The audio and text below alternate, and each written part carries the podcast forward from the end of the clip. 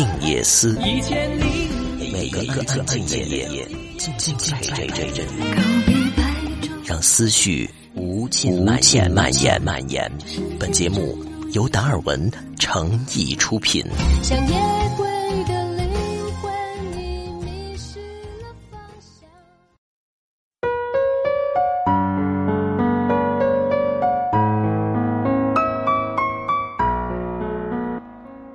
不知道大家有没有借钱给朋友的经历呢？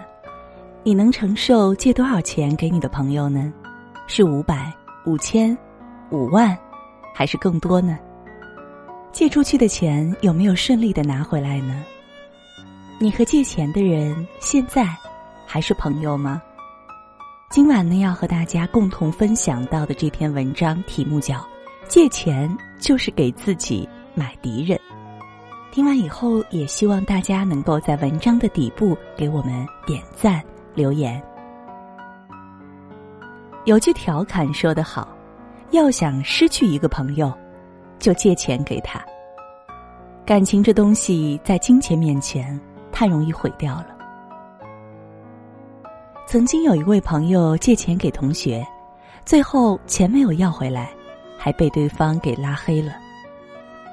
他只能把聊天截图发在朋友圈里吐槽。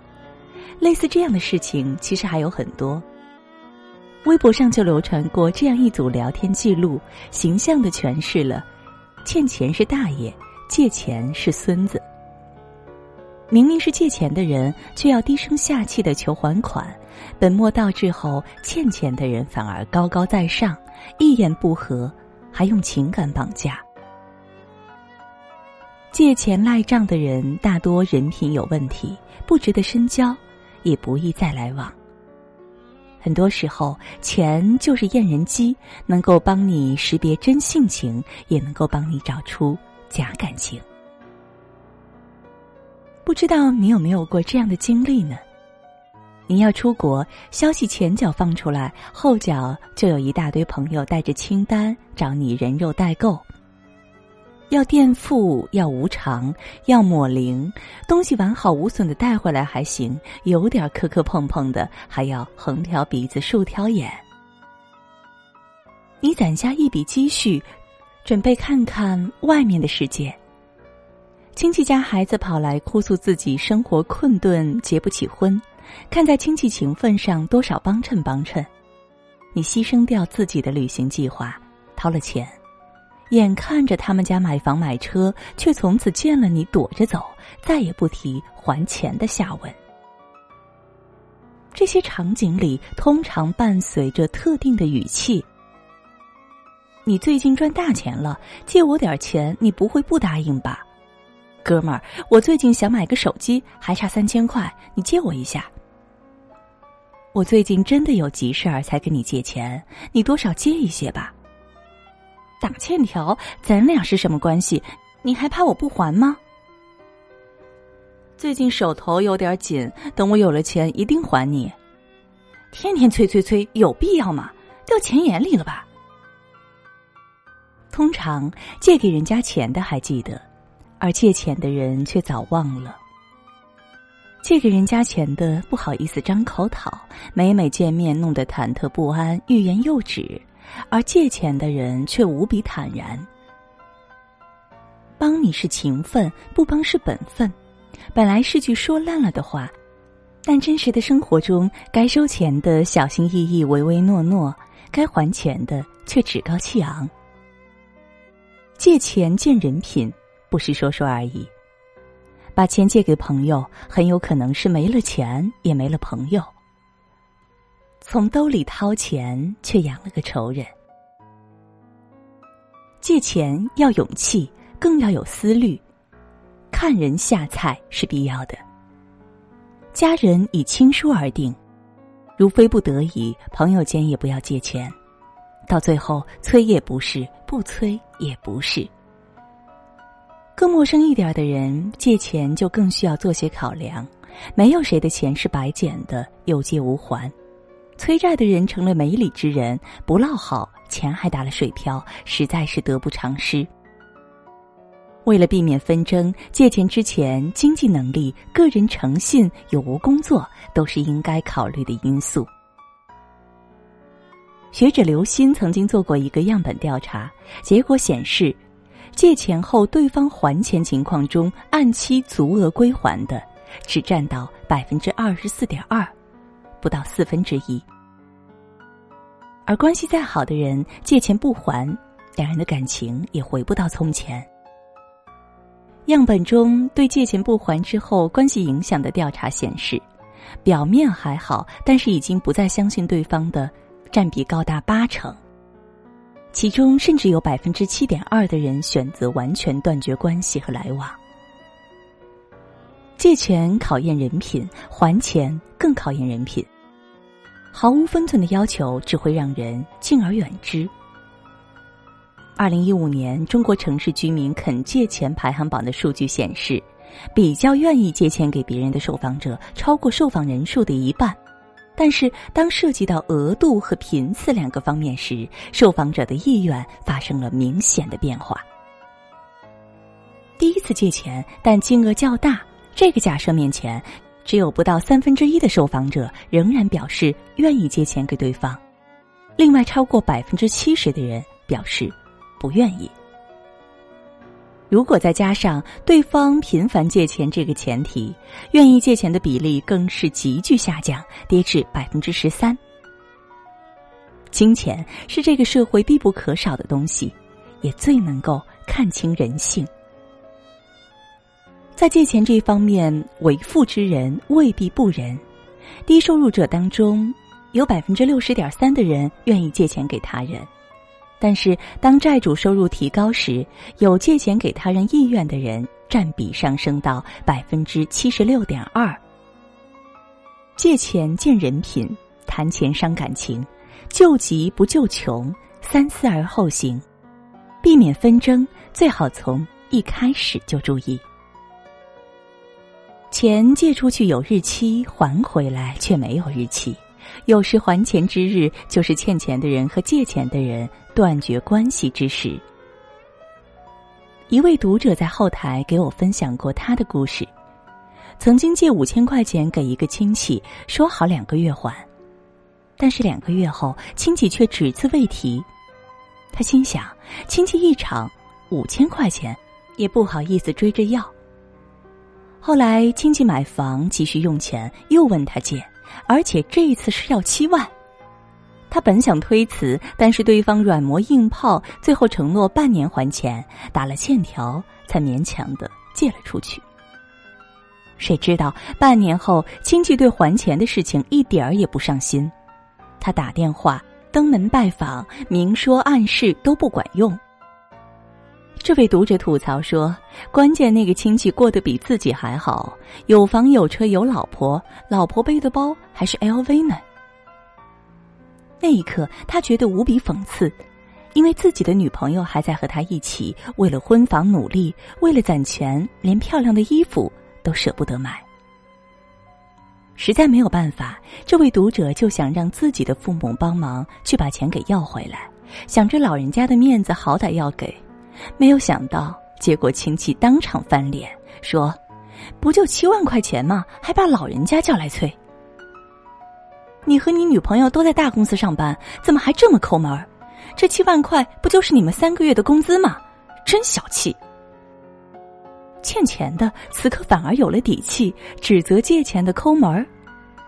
最终，亲戚把钱还了，但是还钱之后，这位读者和亲戚。”也彻底没有了联系。前段时间有一组关于借钱的漫画传得很热，借钱不还的背后依然是我穷我有理的逻辑绑架。今年五月份，演员李小璐发了条微博，大意是说女儿甜心看到路边有乞讨的老爷爷，想要给爷爷一点钱，李小璐翻遍了全车，只翻出两个硬币。所以让甜心把两块钱给了那个老人。微博下面的评论就炸开了锅，大明星就给两块钱，这么抠门儿，太抠门了，遭天谴。甚至还有更恶毒的言论。诸如对李小璐的恶骂，或天津爆炸案时逼捐马云，都是秉持着“我弱我有理，你富你活该”的强盗逻辑，仿佛有钱人的钱都是大风刮来的。上大学的时候，同屋舍友间经常相互带饭，一顿饭也就七八块，并不贵。宿舍有一学霸，终日奋笔疾书不出宿舍，所以我和另外两个舍友就经常给他打饭吃。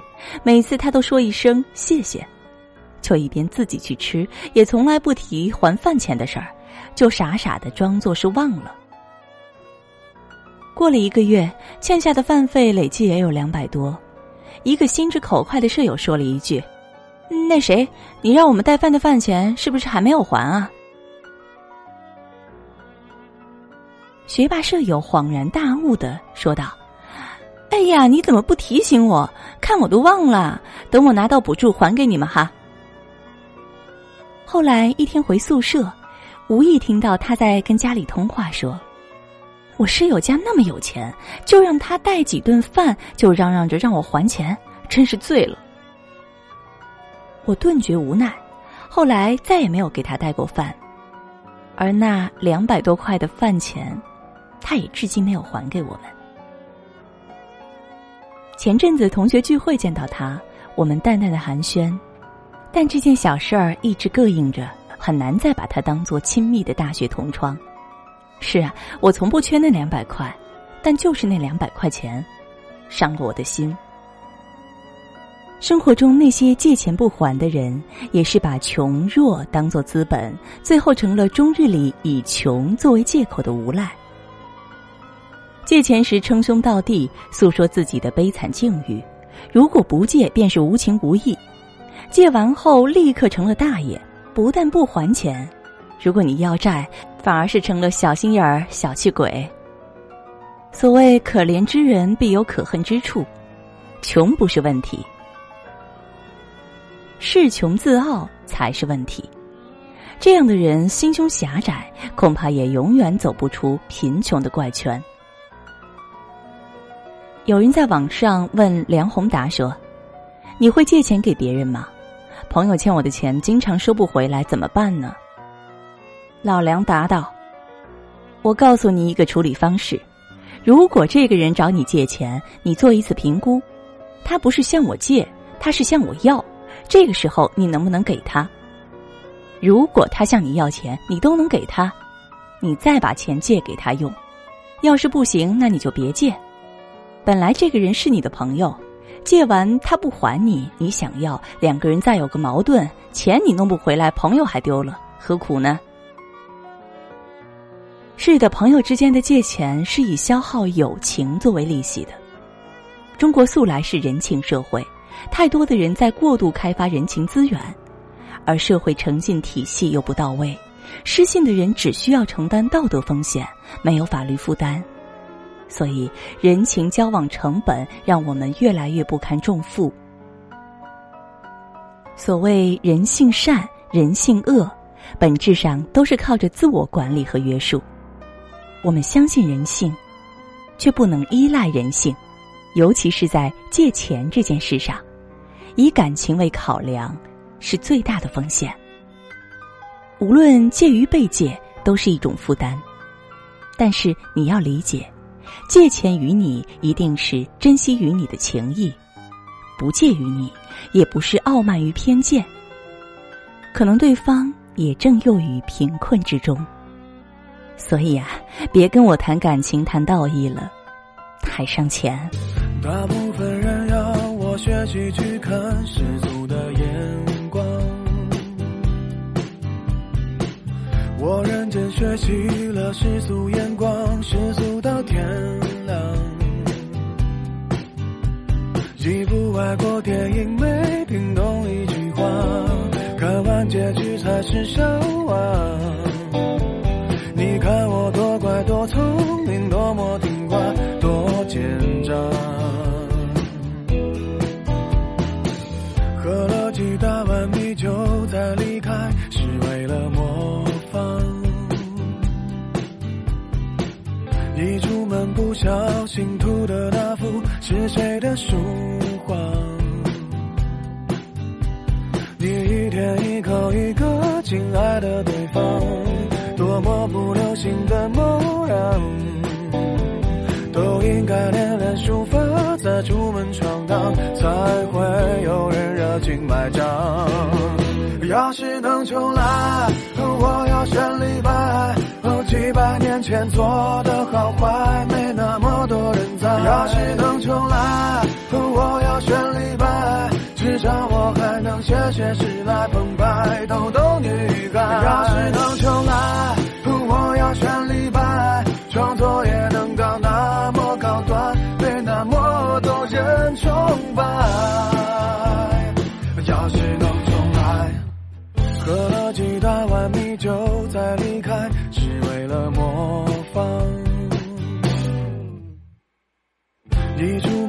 小心涂的那幅是谁的书画？你一天一口一个亲爱的对方，多么不流行的模样，都应该练练书法，再出门闯荡，才会有人热情买账。要是能重来，前做的好坏，没那么多人在。要是能重来，我要选李白，至少我还能写写诗来澎湃，逗逗女孩。要是能重来，我要选李白，创作也能